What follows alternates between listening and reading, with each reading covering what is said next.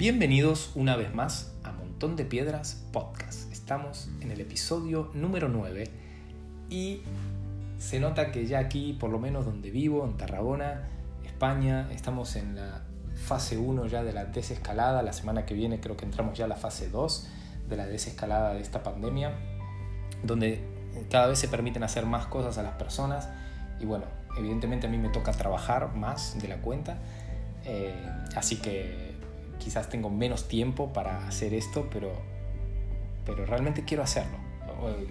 Intentaba sacarlo cada lunes, pero hoy es viernes, cuando estoy grabando esto, no sé si saldrá hoy, si saldrá mañana, pero quiero seguir haciéndolo, para mí es algo terapéutico, para mí es... Eh, me es inspirador para mí mismo el poder inspirarme con la palabra y poder plasmar todos esos pensamientos que, que voy sacando y, y, poder transmitirlos de esta forma en esta plataforma y si alguien me escucha y también le inspira y también lo motiva o también lo bendice, por favor me gustaría que me lo hagas saber. Eh, no sé, escríbeme si te llegó esto por casualidad, búscame en Instagram arroba joel-yuel, Y-U-E-L, Yuel en argentino. Y no sé, dime algo, dime que, que te gustó, o si tengo que mejorar en algo, o si no te gustó algo, si estás eh, totalmente en desacuerdo, también se aceptan críticas porque también son buenas, entiendo. Depende con el corazón que vengan. Pero eh, quisiera que hoy, eh, no, no, no voy a leer ningún pasaje en concreto, vamos a leer varios pasajes porque vamos a hablar más de la vida de un personaje bíblico, que es la vida de David.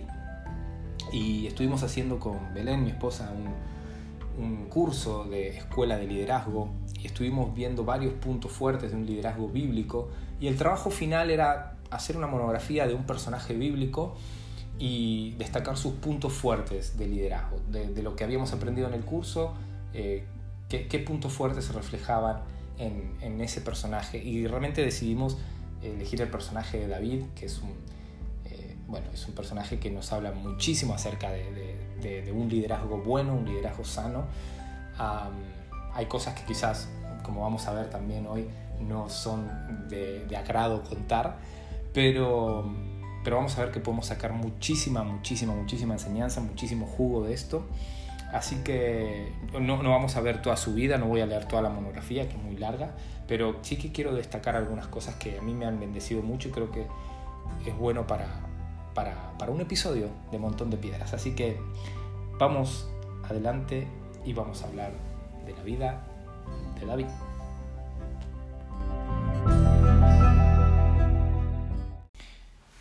Muy bien.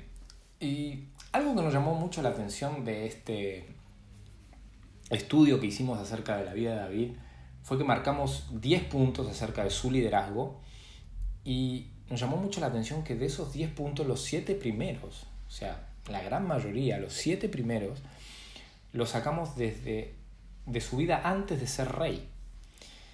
Y esto nos habla mucho de que no hace falta tener el título de líder, el título de rey, pastor, ministro, la etiqueta que sea, para poder ejercer un buen liderazgo.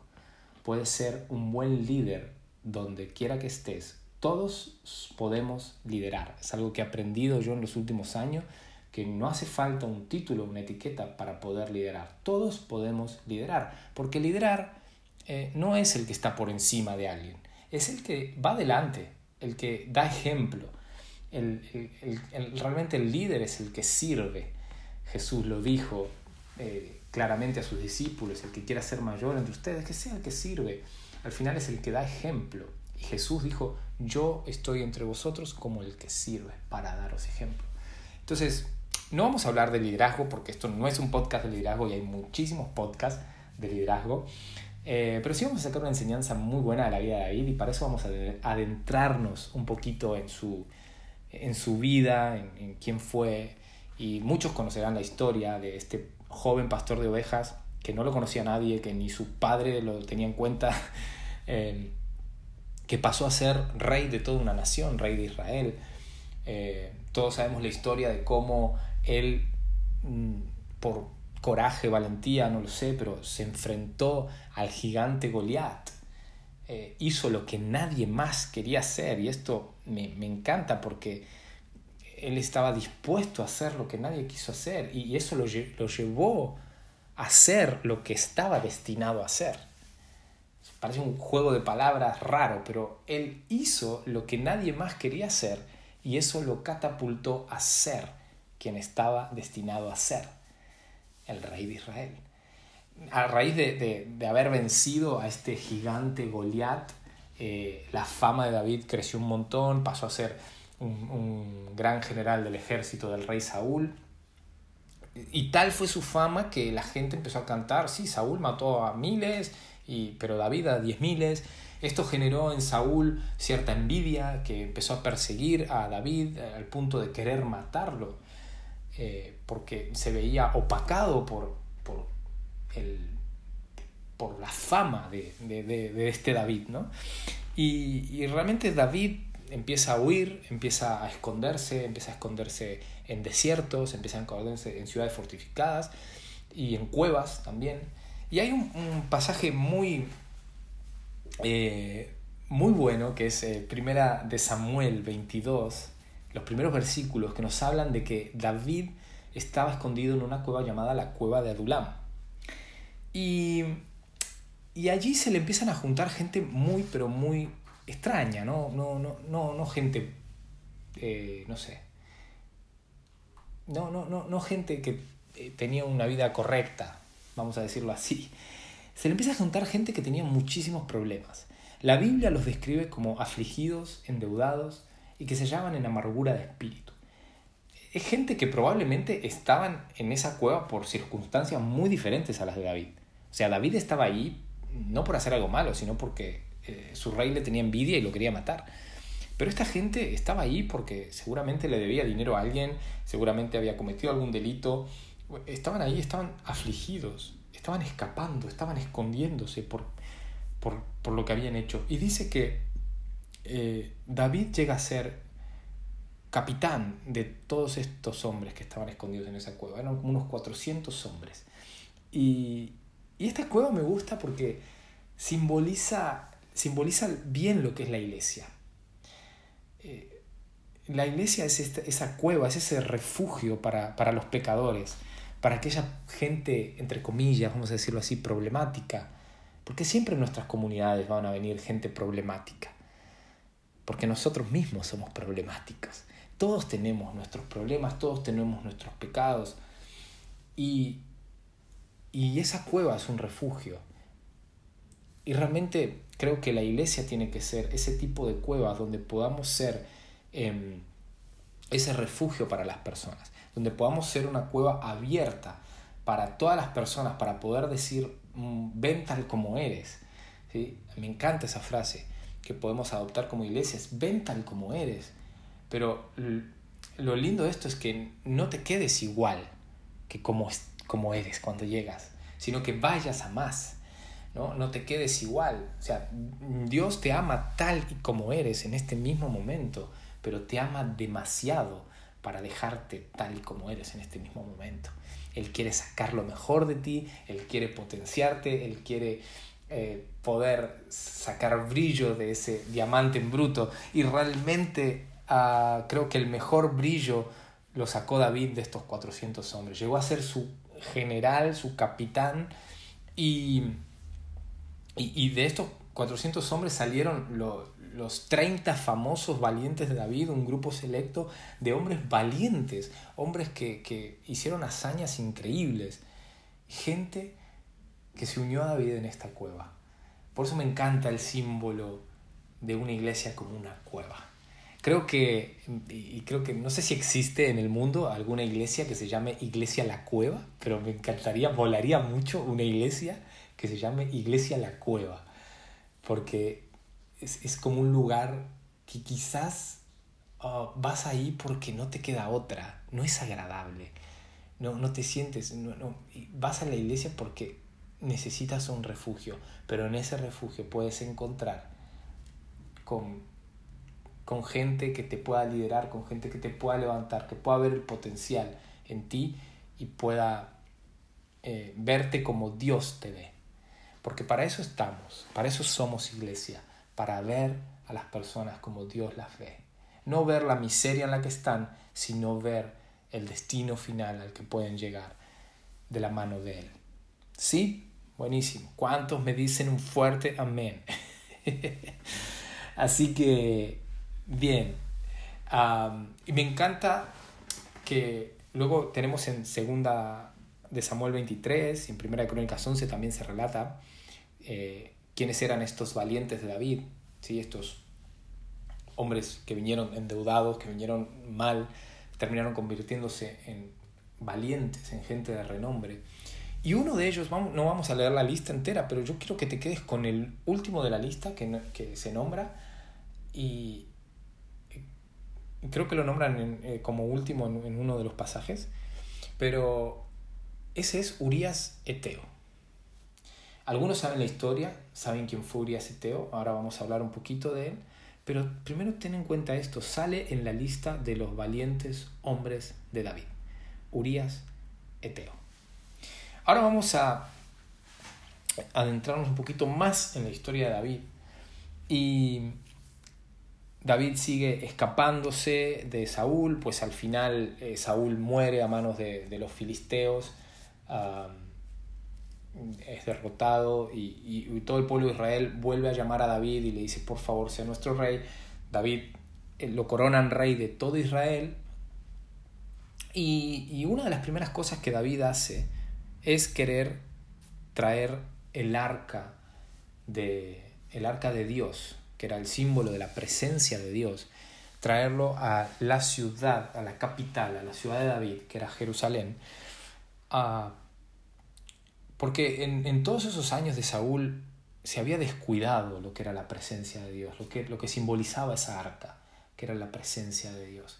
Y David lo intenta la primera vez, le sale mal, pues vuelve a intentar hacerlo otra vez y ya le sale mejor.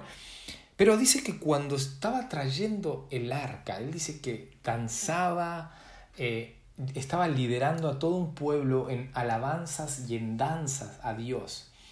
Y, realmente se había despojado de sus vestiduras eh, reales. No quiere decir que se había desnudado y que estaba desnudo, como a veces lo, han pintado así. No, él dice que estaba vestido con un efod de lino, quiere decir que estaba vestido, pero no tenía sus vestiduras reales, no, tenía, eh, no estaba manteniendo el protocolo que debía tener un rey. Él no estaba, David, mirando desde, desde el balcón de su palacio cómo traían el arca, manteniendo ese protocolo de, rey, sino que se metió en medio de, del pueblo y empezó a liderar la alabanza, liderar la danza, meterse ahí a bailar como un loco. Yo me lo imagino a David, siempre tengo esta imagen por culpa de la canción Remolineando, Remolineando, pero tengo la imagen de David dando vueltas y girando por todos lados. Eh, no sé a quién se le ocurrió esa canción de Remolineando, pero bueno, esa canción que dice Remolineando, me haré más vil por causa de Jehová. Y, realmente lo que pasó en esta historia es que Mical, su esposa, estaba desde, desde el balcón de, del palacio viendo lo que David estaba haciendo. Ay, yo me imagino esas mujeres ¿no? que siempre se avergüenzan de sus maridos. A veces mi mujer se avergüenza, pero no, lo hace en público, es un amor. Me lo dice después en privado.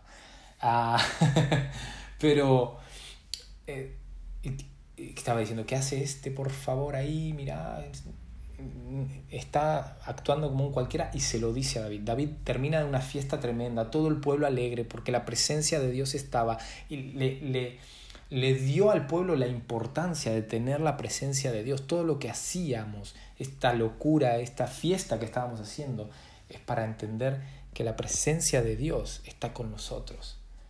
Y, y realmente cuando llega a su casa, llega con la actitud de decir, voy a bendecir a mi esposa, voy a bendecir a mi familia, y Mical, su esposa, le dice, David, has actuado como un cualquiera, delante de ahí de unas siervas que había por ahí. Y David le da una respuesta un poco dura, eh, que yo le llego a decir eso a mi mujer y duermo afuera, pero bueno, él era el rey. Y le dice como que, bueno, fue lo que hice fue delante de Dios, quien me escogió en lugar de tu padre, porque Mical era hija del rey Saúl.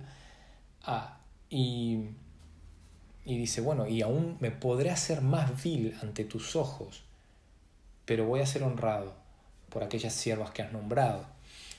Y pienso en esto, ¿no? Pienso en cuántas veces nosotros podemos estar en la posición de, de Mical, viendo todo desde el balcón de nuestras opiniones, desde aquel lugar que pareciera como que estamos fuera de la iglesia, fuera de lo que Dios está haciendo, criticando, juzgando, murmurando, viendo qué mal lo hace uno, qué mal lo hace otro, pero en fin, no estás dentro, no estás en medio del pueblo.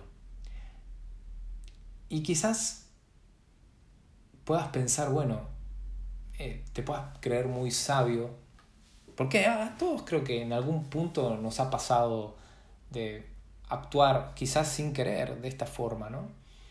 Pero nos ha pasado de actuar mirando desde el balcón. Y hoy quizás el, el ¿cómo se llama? El, el episodio en la cueva o en el balcón, yo quiero hacer una pregunta y es, ¿dónde estás parado?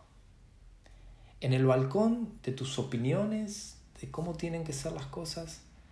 ¿O estás en la cueva, ensuciándote las manos, trabajando, sirviendo, amando? Porque ahí es donde verdaderamente encontramos sentido a lo que Dios quiere hacer en nosotros. En el balcón, es muy fácil estar en el balcón y opinar. Y, y algo muy gracioso que me pasó de esta cuarentena, cuando estuve encerrado en casa, fue que algunos se reían de mí porque en las redes sociales eh, yo me ponía desde el balcón de, de mi piso y, y, y, me ponía como, como una anciana que no tiene nada que hacer. Ahora entiendo las ancianas. Ah, me ponía a, a, mirar a los que estaban haciendo algo que no era debido. Ah, mira, este está saliendo a correr y no es la hora de salir a correr. Ah, mira, eh, ese está corriendo en la terraza. La terraza es una zona comunitaria y no se puede correr en la terraza. Eh, no sé, ese no está llevando la mascarilla, el barbijo, como le quieran llamar. Y, y, y, y lo hacía con plan gracioso, evidentemente no estaba, eh, no estaba juzgando a nadie. Pero me puse a pensar y digo, qué fácil es sentarse en un balcón y mirar a todos. Desde el balcón se ve todo. Se ve todo. Desde el balcón se ve todo. Pero tienes una perspectiva que solo la verás estando dentro de la cueva. Porque adentro de la cueva no vas a ver nada desde el balcón. Desde el balcón verás que allí hay una cueva, pero en la cueva está oscuro y desde el balcón no se ve. Métete en la cueva Conoce lo que hay en la cueva. No te va a dar tiempo a tus opiniones, no te va a dar tiempo a mirar, a juzgar, a criticar. Te va a dar más tiempo a quitar la viga de tu propio ojo para poder ver bien y con amor poder quitar la paja del ojo de tu hermano. Así que ¿dónde estás parado? ¿En el balcón de tus opiniones? ¿O en la cueva en la que todos somos gente problemática y nos necesitamos los unos a los otros para ayudarnos. Ah, yo prefiero estar mil veces en la cueva. Y cuando a veces estoy actuando desde una postura equivocada y me subo al balcón y empiezo a mirar, eh, espero darme cuenta rápido, si no le pido a Dios por favor bajame de un gomerazo, no sé, tirame una piedra para que me caiga de vuelta al suelo y poder meterme otra vez adentro de la cueva. Porque es en la cueva donde vamos a vivir la vida que Dios quiere para nosotros, no desde el balcón. Y sabes, hay un problema mucho más grande desde el balcón. Que desde el balcón uno no está cerca de la presencia de Dios. El pueblo, David, con todo el pueblo estaban dándole esa importancia a la presencia de Dios, al arca que estaban trayendo a Jerusalén. Pero desde el balcón te quedas afuera y cuando estás afuera, es fácil enfriarse. Es fácil distraerse con todo lo que pasa alrededor del balcón. Y hay otro pasaje que quizás de la vida de David que quizás es el, el más oscuro. Porque David era un buen líder, pero no era un superhombre, era un hombre problemático también. y dice que la Biblia narra que en la época que salían los reyes a la guerra, o sea, en la época que David tendría que estar ahí, metiendo donde iba el pueblo, en la comunidad, en la cueva de la comunidad, guerreando, batallando, dice que David se quedó en su palacio. Y estaba, empezó a dar una vuelta en su azotea. la azotea es un balcón grande. Hay gente que tiene azoteas. Yo no tengo azoteas, tengo un balcón pequeño. Eh, pero sí, se quedó mirando desde el balcón de su casa, podríamos decirlo así. Y vio a una mujer que se estaba bañando. Y siempre me pregunto por qué Betsabé no puso una cortina o algo, se tapó un poco, ¿no? se bañaba en lugares un poco, quizá le gustaba el exhibicionismo, no lo sé. Pero David vio desde el palacio esa mujer, se enteró que era una mujer casada y se enteró que era la mujer de uno de sus valientes, Urías Eteo. Sin embargo, la deseó y como era el rey, la tomó, cometió adulterio con ella, la dejó embarazada para ocultar ese pecado, mandó a llamar a Urias, su marido, de que estaba al frente de la estaba luchando en la batalla, lo manda a llamar para que pase la noche con su mujer. Y este hombre era tan justo, tan bueno, que él dijo, ¿cómo voy a ir a la casa, a mi casa, a dormir con mi mujer, estando mis hermanos muriendo en plena guerra? Él dijo, no va a ser así nunca. Y aún el rey lo intentó, lo emborrachó y todo para que se vaya a su casa y se acueste con su mujer, para que todos pensaran que el bebé que iba a tener su mujer era, era de su marido y no del rey. Y él no, no vaciló en volver a su casa y dormir con su mujer, sino que durmió a la intemperie a la puerta del palacio. Dijo, de acá no me muevo, cuando el rey me vuelva a mandar, volveré y, y volveré a la batalla. Entonces David hace algo muy cruel. Envía una carta secreta de la mano de Urias, diciéndole a Joab, el comandante del ejército, que ponga a Urias al frente de la batalla y que todos se aparten para que el enemigo lo mate. Y es muy curioso porque David nunca se llevó bien con Joab, su comandante de ejército. De hecho, Joab se ganó el puesto de comandante de ejército por, por una recompensa que había dicho David, que quien venciera no sé quién, pues iba a ser el comandante de su ejército. Y, Joab fue y, y, lo hizo y ganó esa recompensa, pero a David nunca le cayó bien Joab. Siempre fue como su piedra en el zapato. Pero fíjate que cuando, cuando David quiso hacer algo malo, ¿a quién recurrió? A Joab. Y, y esto fue muy fuerte y fue algo muy feo lo que hizo David. Al final, obviamente, lo ponen al frente de la batalla Urias. Eh, Urias muere y David manda a llamar a, Betsabé, su mujer, la toma por esposa y como si aquí no pasó nada. De esto solo se enteró Betsabé y Joab. Pero sabes, a Dios no se le escapa nada y manda al profeta Natán a confrontar a David. Le muestra con una, un ejemplo, una parábola, cómo de grande había sido su pecado. Y hasta ahora si no sabías esta historia, puedes decir, pero este David era tan grande.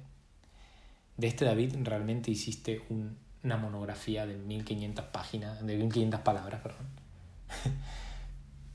sí. Y ahora te voy a explicar por qué. Porque a pesar de que David la embarró hasta el fondo, metió el pie en el fango, eh, yo veo una diferencia muy grande a cuando Saúl desobedeció y Samuel viene a confrontarlo, el profeta Samuel viene a confrontar a Saúl porque había desobedecido, y Saúl dice, está bien, está bien, he pecado. Samuel le dice que iba a perder el reino, le dice de todo, todo lo malo que le iba a pasar. Y él dice, está bien, he pecado. Pero por favor, Samuel, ven, ven aquí, ven aquí, que ven aquí a honrarme delante, de, delante del pueblo. Eh, estábamos a punto de hacer un sacrificio, un evento grande porque habían tenido una gran victoria. Y él le dijo, está bien, pequé, pero por favor, ven y, hazme quedar bien, honrame delante de, de los ancianos de mi pueblo. Fíjate en lo que estaba pensando Saúl. O sea, está bien, reconoció su pecado, pero quiso que siguiera oculto. Todo lo contrario a esto en la historia que estamos viendo. David hace todo lo contrario. Él lejos de que todo quedara ahí entre David y Natán, que David le hubiera dicho, sí es verdad, Natán, pequé, pero por favor no se lo digas a nadie, porque ¿qué van a pensar de mí? Soy el rey, el dulce cantor de Israel, el, el valiente que venció al gigante, aquel que le dio todas las victorias y todas las batallas. Y, y no, y no hace eso David. Simplemente dice a Natán, he pecado. ¿Y sabes lo que hace? Comienza a escribir el rey David. Comienza a escribir una canción, un salmo, que lo hace público. Al final, el rey escribió públicamente uno de los salmos que ha sido un himno para todas aquellas personas que se han visto tocar fondo y necesitaban arrepentirse delante de Dios. Y es el Salmo 51, un salmo que me ha inspirado a mí muchísimas veces. Cada vez que me mando alguna voy a este salmo, porque me reconforta tanto. Y uno dice, ¿cómo una persona adúltera, asesina, mentirosa, pudo componer un himno tan poderoso ¿Saben lo que escribió David? David no quiso ocultar nada de su pecado, lo hizo público. El título de este salmo dice, Salmo de cuando David adulteró con Betsabé y lo reprendió Natán el profeta. o sea, ese es el título que encabeza el salmo. Y, y realmente lo que empieza a escribir ahí es, borra la mancha de mis pecados, Reconozco mis rebeliones. He hecho lo que es malo ante tus ojos. Contra ti, contra ti solo he pecado. Soy pecador de nacimiento. Escuchen esto, perdóname por derramar sangre. Estaba confesando hasta el asesinato de Urias. Pero lo bueno es que termina diciendo, tú no rechazarás un corazón arrepentido y quebrantado, Dios tú no rechazarás un corazón arrepentido y quebrantado. Y decías, por favor, no eches de mí tu Santo Espíritu, crea en mí un corazón limpio, puro, para poder honrarte. Tú no rechazas a un corazón que se arrepiente de verdad. Y esta creo que es la gran diferencia entre ser un buen líder y un mal líder, quizás. No es ser un superhombre, un nunca me equivoco, sino es saber que aunque me equivoco, me levanto. Aunque peco, me arrepiento. Es, es ser vulnerable y no aparentar como quiso aparentar Saúl, quizás. Es mostrarse tal como uno es. Y no digo ahora vamos a confesar a todo el mundo todo lo que hacemos, todos los pensamientos malos que tenemos, pero él lo vio necesario en ese momento hacerlo así.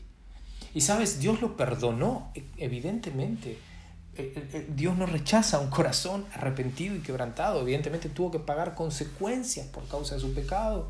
Un podcast voy a hablar de, de, una de sus consecuencias que fue su hijo Absalón, que fue terrible, terrible, terrible, terrible. Porque el, el hijo que esperaba Betsabé al final murió, ah, pero David abrió la puerta al pecado en su propia familia. Su primogénito violó a su hermana, su otro hermano se vengó y lo mató, e, e, e, ese mismo hermano nunca perdonó a su papá por haber permitido que, que su hijo violara a su hermana. Y ese mismo hijo, Absalón, le hace un golpe de estado a David. David tiene que huir. Pasan muchas calamidades por la vida de David. Todo fue consecuencia de malas decisiones, consecuencia de haber permanecido mucho tiempo en el balcón. Mucho tiempo en el balcón. Cuando tenía que estar en la guerra, cuando tenía que estar donde está la iglesia. Pasó mucho tiempo en el balcón y terminó con muchas consecuencias. Pero lo hermoso de esto es que a pesar de sus errores podemos aprender de que podemos volver a Dios, arrepentirnos de corazón y Dios nos va a perdonar. Hay perdón en la, sangre de Jesús y eso es algo que me quebranta y me toca y que siempre que leo este salmo puedo decir, Señor, gracias porque tú no me desprecias, tú no rechazas a un corazón contrito y humillado, tú no rechazas a un corazón arrepentido. A alguien que está quebrantado, tú lo levantas. Y somos rotos. Sí, estamos rotos, pero tú nos sanas y así podemos restaurar a otros. Así que, nada, simplemente quiero terminar con esto. ¿Dónde quieres estar? ¿En la cueva o en el balcón? Si has estado en el balcón o si en este momento te ves en el balcón opinando, opinando, opinando, te digo, no pases mucho tiempo en el balcón. No vaya a ser que al final termines tomando decisiones que no te guiarán a lo que Dios quiere para tu vida. Haz lo que nadie está dispuesto a hacer y serás lo que estás destinado a hacer. Hasta el próximo episodio.